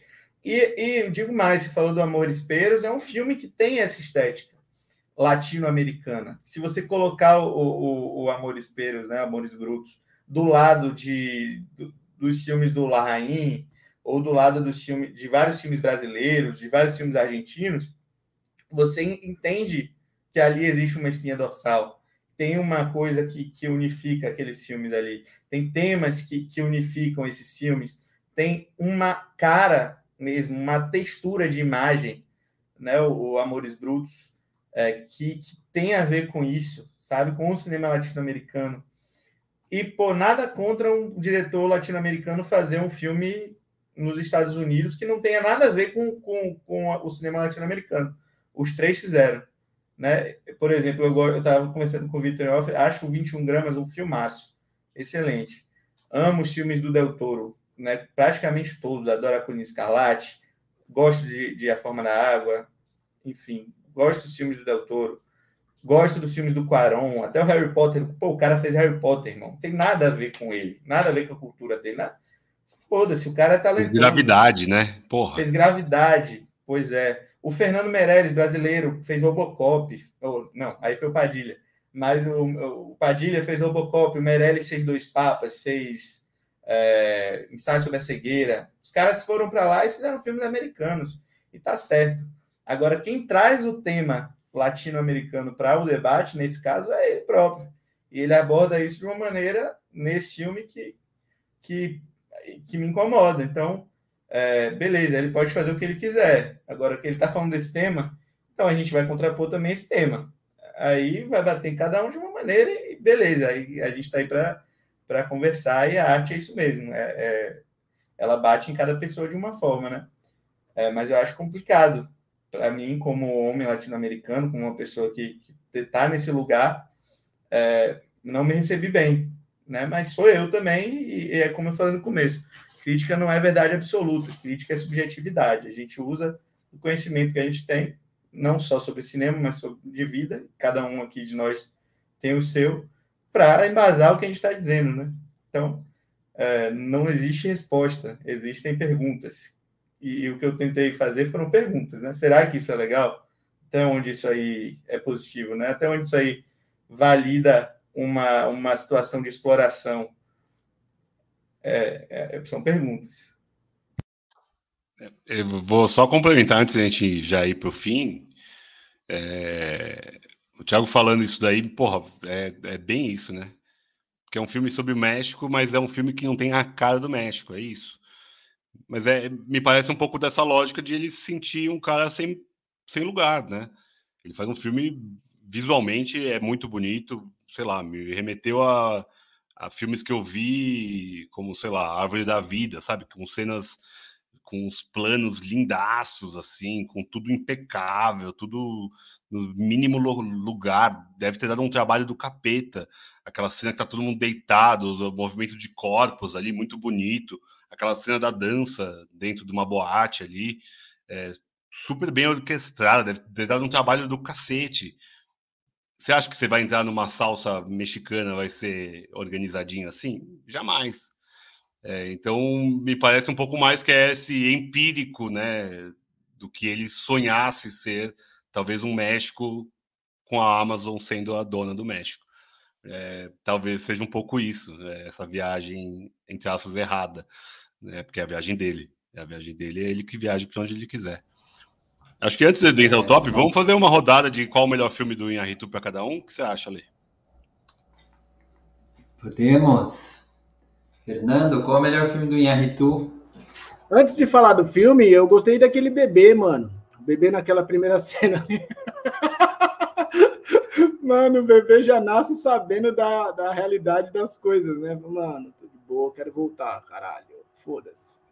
Né? Muito legal. E depois, quando ele vai. Baby lá... Anete, me lembrou a Baby Anete. É, total, total. Bizarro. É... Vamos lá. Cara, o Inharitu, eu amo ele por causa dos Amores Brutos. Eu acho que tem muito do que o Thiago falou ali. Eu me vi naquele filme Vi minha adolescência naquele filme, na periferia de São Paulo, lá perto do Rosana. Eu me vi como Gabriel Garcia Marques, só não me vi comendo a minha minha cunhada, que é o que ele faz no filme. Mas ali, naquele filme, cara, são várias, são três histórias, né? Mas aquele filme ali me pega por isso, assim, eu me vejo, tá ligado? Eu me vi, eu tenho memórias que são parecidas com aquele, cada aquele moleque de fazer o corre é, atrás de uma grana e pega o cachorro e leva na, na rinha para fazer um corre com o cachorro, para fazer um dinheiro com o cachorro. E, mano, são as injunções de quem vive na periferia de qualquer país subdesenvolvido, saca? É, acho que ele me ganhou ali.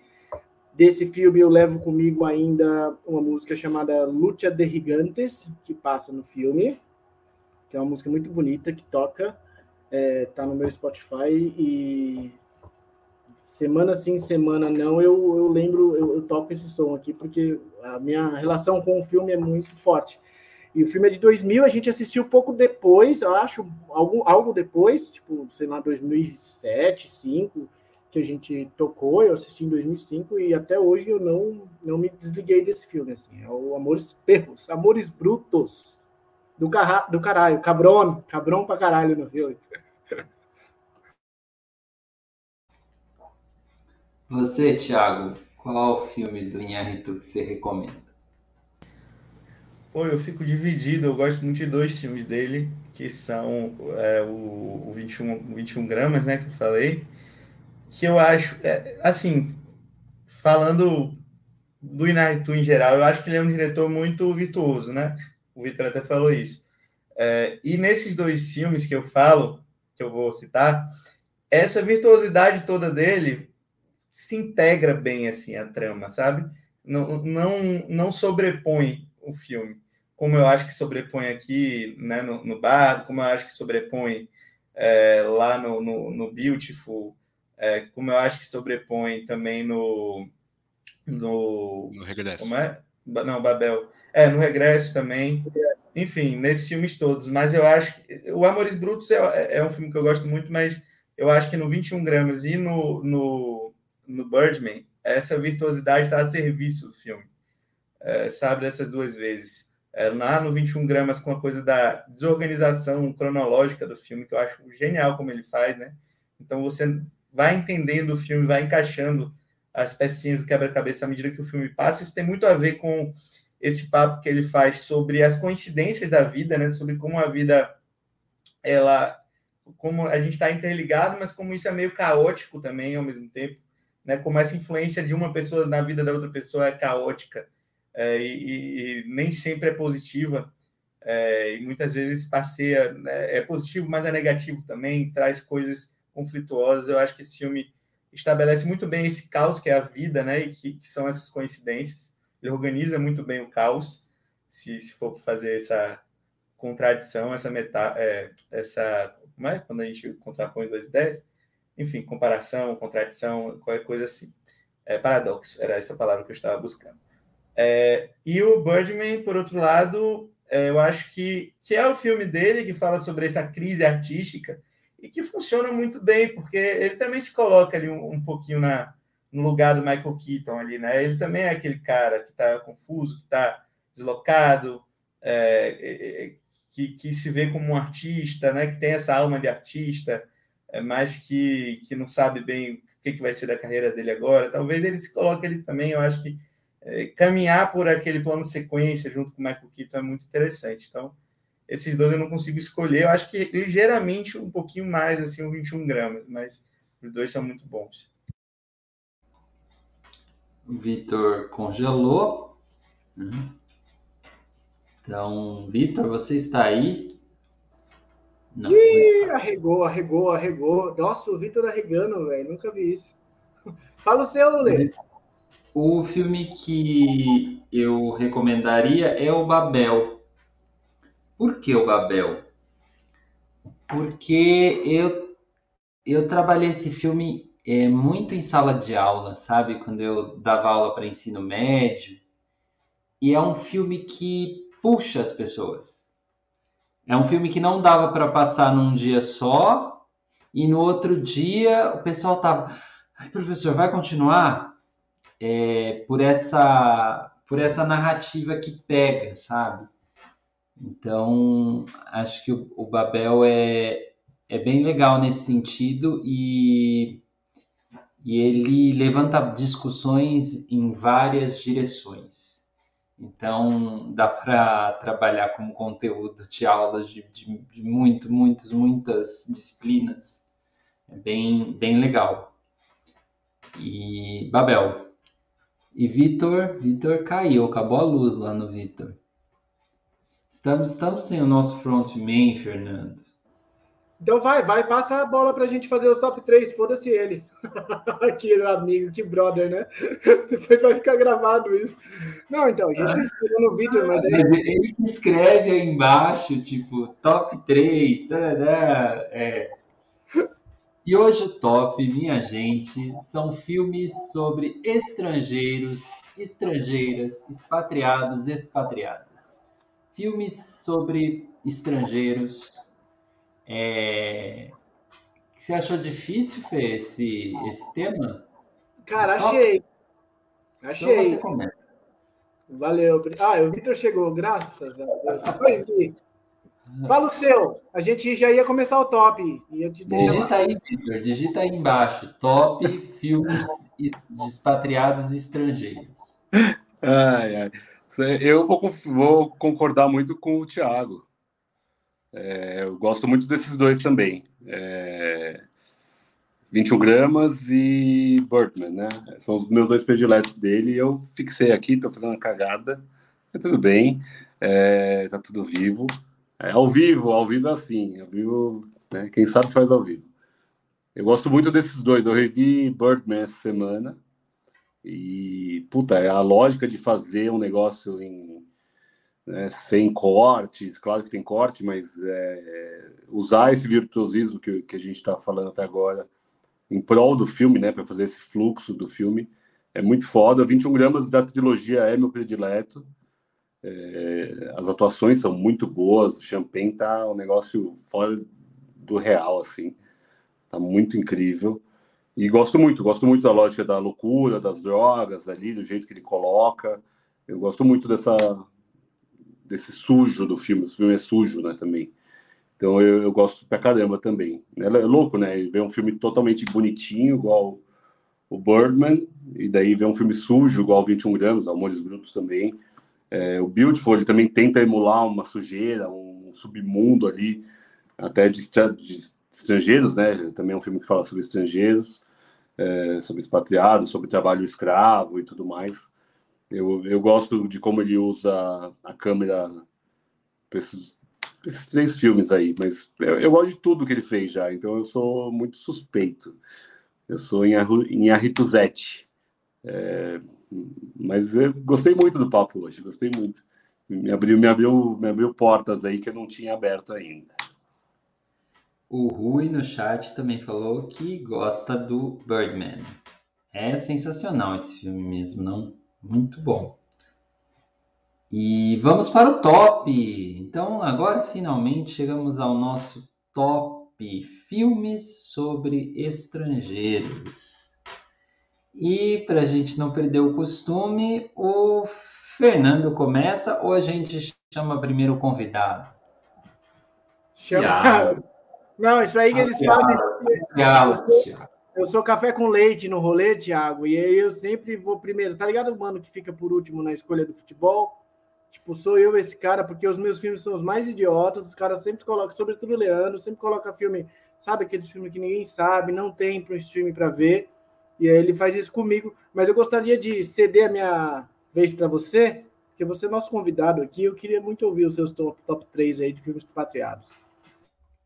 Caramba, essa, isso aí foi um desafio para mim. Eu, eu botei seis aqui para escolher três aqui na hora. É, mas vou falar então três que são legais por motivos diferentes e que talvez não sejam muito óbvios é, sobre esse tema. Tá? Terceiro que eu vou colocar é o um, Era uma vez em Nova York, do James Gray. Não sei se vocês já assistiram é, é o The Immigrant, né? Inclusive o nome do filme em inglês. E o James Gray é um diretor que eu acho fantástico, tirando esse último filme dele que eu não gostei, mas os, os outros todos eu acho geniais. É, e, e, ele fala justamente sobre esse sonho americano, né? É, eu escolhi esse porque eu acho que comunica um pouco com essa com, com, o papo que a gente teve sobre o que é ser um imigrante lá nos Estados Unidos, sacou?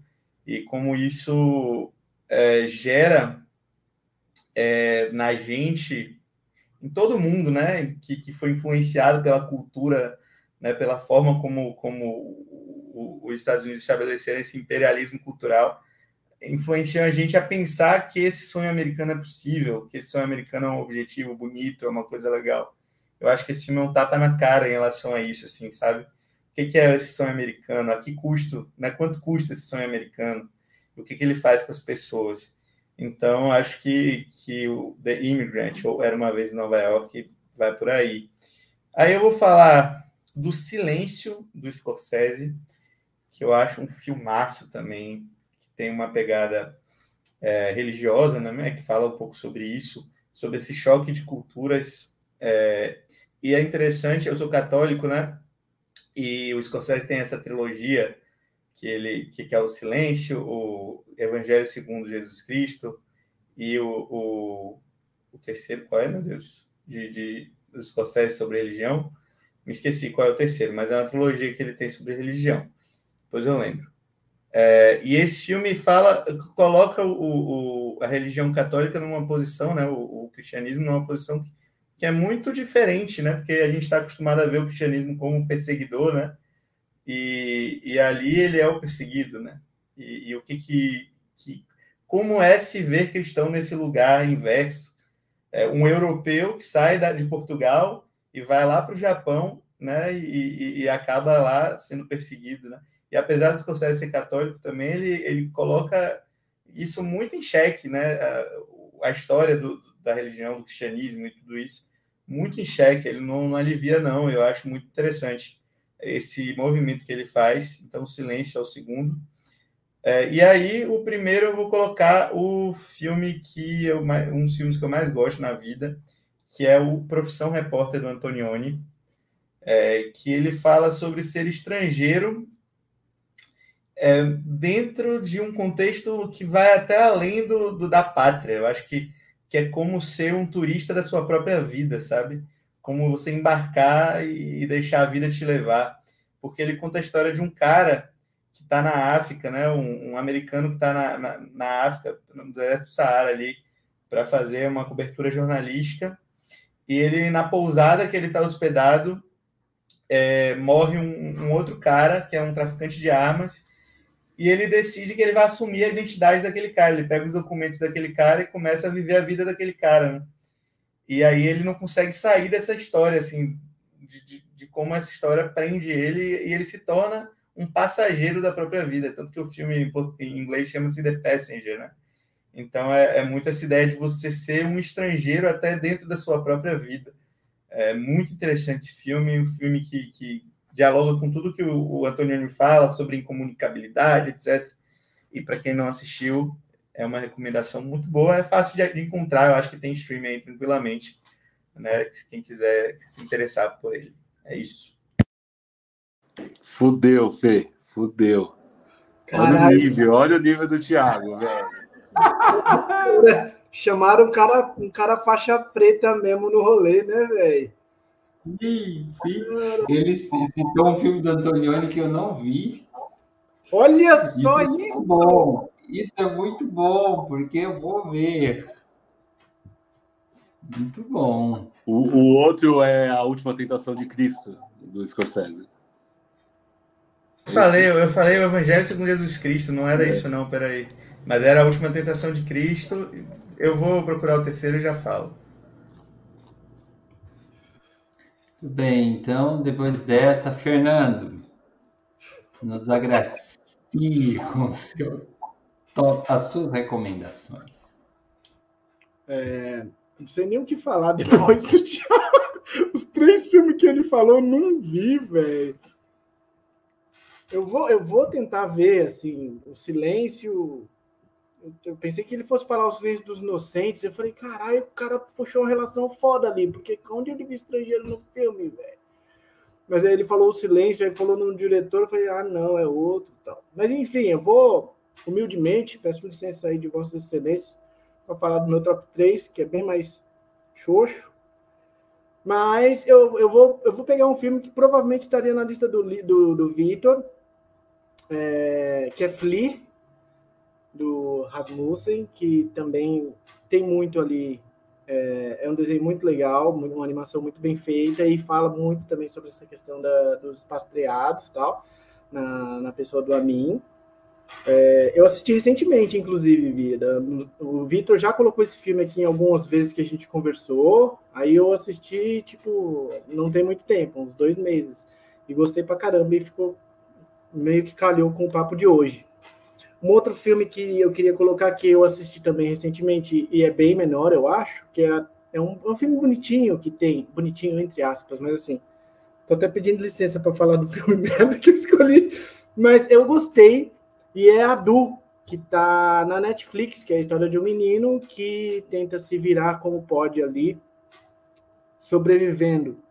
É... Inclusive, ele pega um avião e vai na roda do avião para outro país e tal.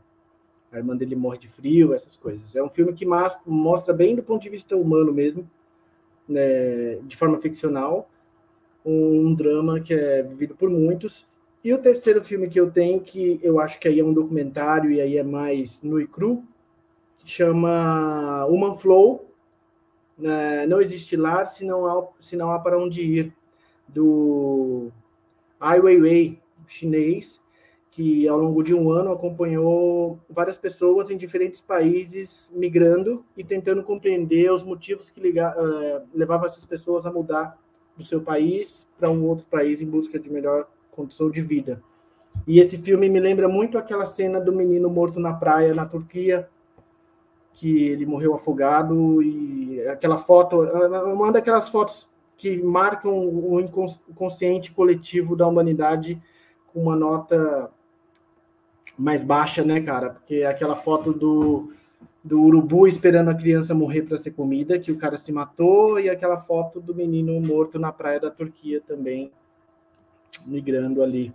Da, se eu não me engano, era a guerra na Síria que ele estava fugindo. Esses três filmes são os meus. Documentário, filme Flow, Fernando, diz que não tem nada, mas sempre traz muita coisa. E Vitor, você. o Fernando começou comentando.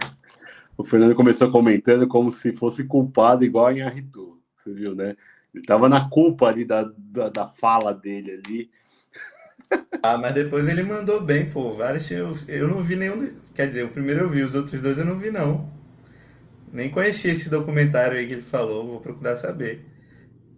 Olha lá, Fernando. Olha lá, mano. Ah, moleque. O Adu é, é, é, bem Netflix, né? Bem Netflix. É Netflix, Netflix, é uma hora e meia, super tranquilo. Numa sentada vai. É o Manflow tá no, tá no Prime, tá no Amazon Prime. Boa. Eu vou trazer Cafarnaum, que eu acho que é uma história foda da, na, na, da Labac, né? Na Dini Labac.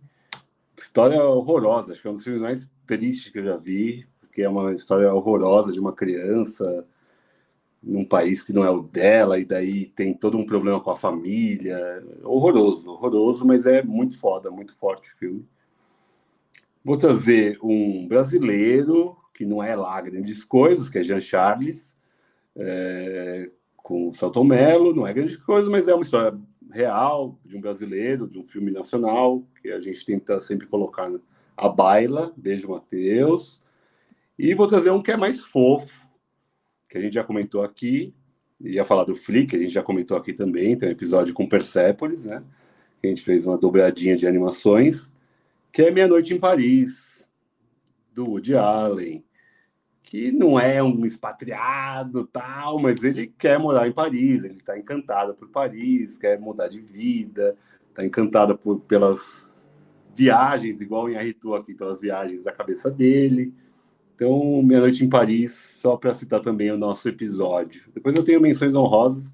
Tiago falou que separou seis, vai falar depois dos seis. E aí, Lê, vem agora com o filme da Geórgia, do Uzbequistão, manda aí. Não, não. É, é um tema que eu gosto e tem muitos filmes. Mas um que eu não seria eu se eu não citasse é A Festa de Babette, que é um filme lindo que trata o tema da dessa imigração de um jeito maravilhoso. É um filme desses obrigatórios, eu acho. E é um filme dinamarquês, se eu não me engano, né? A Babette é francesa e ela está fugindo da França e se torna a faxineira, a cozinheira, né? Nesse lugar aí na Dinamarca. E nossa, é muito bonito esse filme. É um filme para você rever algumas vezes durante a vida. A Festa de Babette.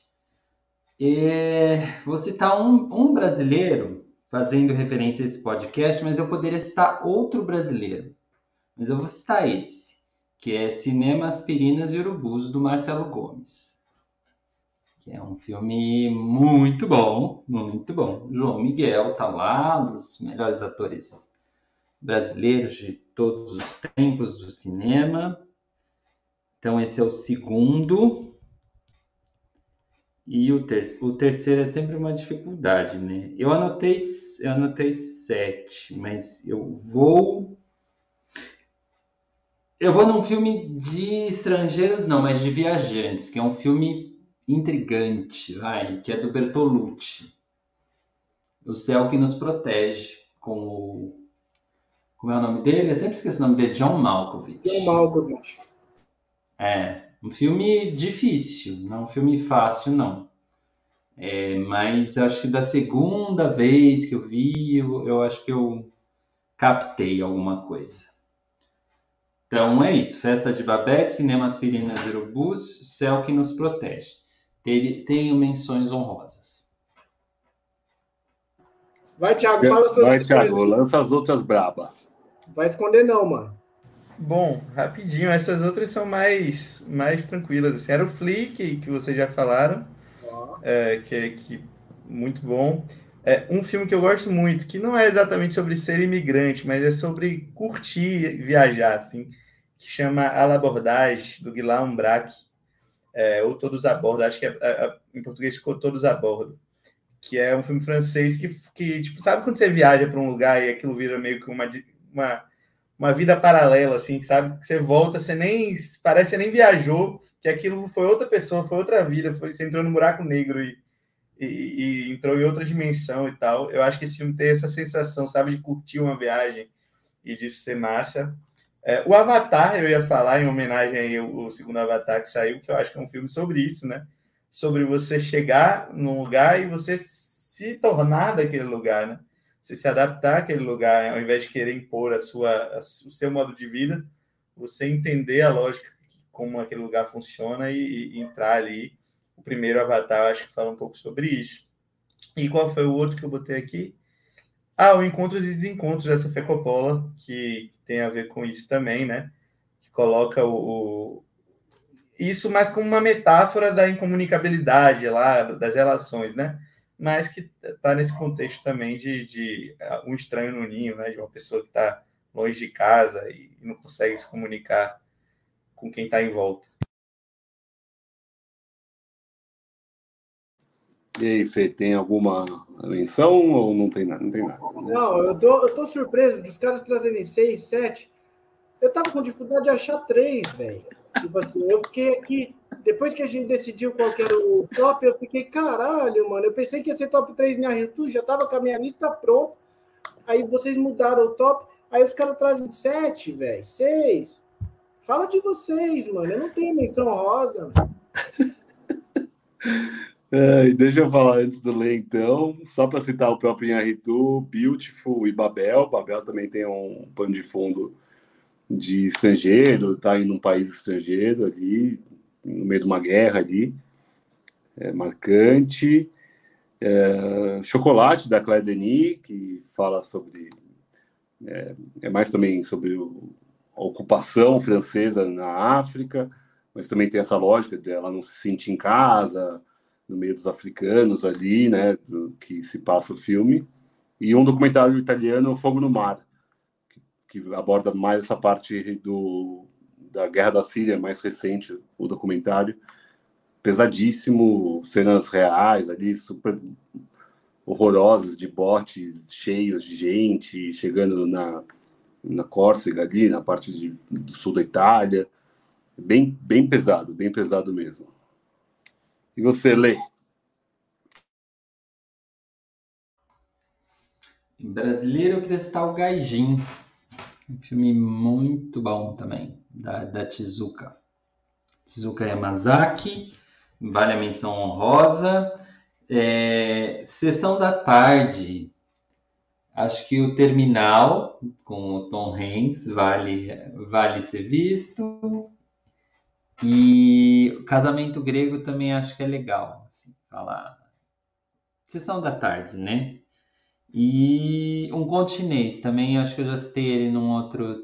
É um, é um filme legalzinho. Se não viu, veja, tá passando aí nos, nos streamings, fica, fica a dica. Ah, tem um filme que eu falo pro Vitor ver há muito tempo, o Fernando vê, que é O Confeiteiro. Você viu, Vitor? Ainda não. Israelense, não. né? Não vi.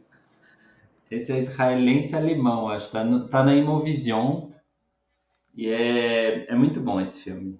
É a, a relação entre esse alemão e esse israelense vai se formando um triângulo. É, muito legal. O Tem confeiteiro. Corações Sujos também, brasileiro, sobre a imigração japonesa no Brasil, que é bem, bem interessante, assim, é, tem uma ambientação bem bonita, assim, é um filme bonito, passou meio desapercebido, mas é bonito, Corações Sujos, vale a pena. O nome é ótimo, né? Corações Sujos, porra. Amor, Esperro oh, e Corações Sujos. Top. Sessão dupla aí. O Rui colocou Incêndios do, do Villeneuve aqui também. Cara, eu é, ia falar, José, eu ia falar, mas assim, como eu, né, eu, é, vocês, vocês me, como eu me sinto humilhado e culpado, eu acabei ficando na humildade, mas assim, me passou incêndios na cabeça. E eu também não lembrava bem a história e achei melhor não falar nada, mas valeu, Rui. Tamo junto. Eu ia falar. E o Vitor viu o confeiteiro. O Vitor, o Vitor não, o Rui viu o confeiteiro. Tô, tô lendo aqui o comentário do Rui. É isso, é isso, obsessivos. Então, muito, muito obrigado, sobretudo ao Tiago. Tiago, você quer que as pessoas te persigam na internet? Pode deixar aí os seus contatos, o WhatsApp, o, o Pix, tudo. Não, WhatsApp Pix dessa vez não, mas vamos lá. Agradecer também, assim, primeiro, primeiramente o convite, tá, gente? Foi muito divertido. Sempre que quiserem, estou à disposição, viu? Podem chamar que, que eu venho com todo prazer. Muito legal o bate-papo. É, e aí, para quem quiser acompanhar meu trabalho, né? Vou repetir aí o que eu falei no início, estou no Instagram, no arroba Quarta Parede Cinema, e também lá no site cinemacomcritica.com.br do Márcio, né, que é professor meu e do Vitor. A gente se conhece de lá do Clube do Crítico e que, que me abriu esse espaço há quase dois anos, estou escrevendo lá para o site dele. Então, vocês conseguem. E Leatherbox, para quem tiver também, Thiago Beranger, é esse meu, meu arroba lá também. Só me procurar lá que eu logo absolutamente tudo que eu assisto lá. Eu sou bem disciplinadinho. Nem sempre eu escrevo, mas sempre logo. Então, se quiserem ver o que eu estou vendo, se eu estou gostando, se eu não estou gostando, me, me segue no Leatherbox. Então é isso. Sigam o Thiago, conversem com o Thiago. E também siga a gente, né? A gente está aí né, nesse 27 de dezembro. Então, só nos vemos ano que vem nesse podcast, é isso? Acho então, que é, né? Uma boa, é, uma boa passagem aí de ano novo para todas, para todos. Muito obrigado. Falta pouco, 2023 está aí. E nossa, eu só tenho que agradecer aqui ao Vitor, ao Fernando, pela paciência, pela amizade, pelo amor envolvidos. E, e a vocês, essa experiência do chat, né? Quanta coisa aconteceu aqui em 22 quanta coisa, né? A gente foi saindo da pandemia e as coisas foram acontecendo diferentes, mas a gente continuou com o projeto que começou porque as pessoas meio que descobriram ou começaram a usar mais essa forma de se comunicar. Então, é isso, já vamos para dois anos de podcast, então feliz 2023 em 2023 que a gente esteja com vocês, vocês conosco, falando sobre cinema, vendo cinema, vendo streaming E é isso. Tiago, muito, muito obrigado. Foi um grande prazer. Volte sempre, não precisa nem convite. Se quiser propor um tema, pode propor também. A gente está aberto a, a boa, boas parcerias. Fernando, meu amor, muito obrigado. Vitor, meu amor, muito obrigado. Rui, Daniel, todo mundo do chat. Beijos. Até o próximo Obsessões.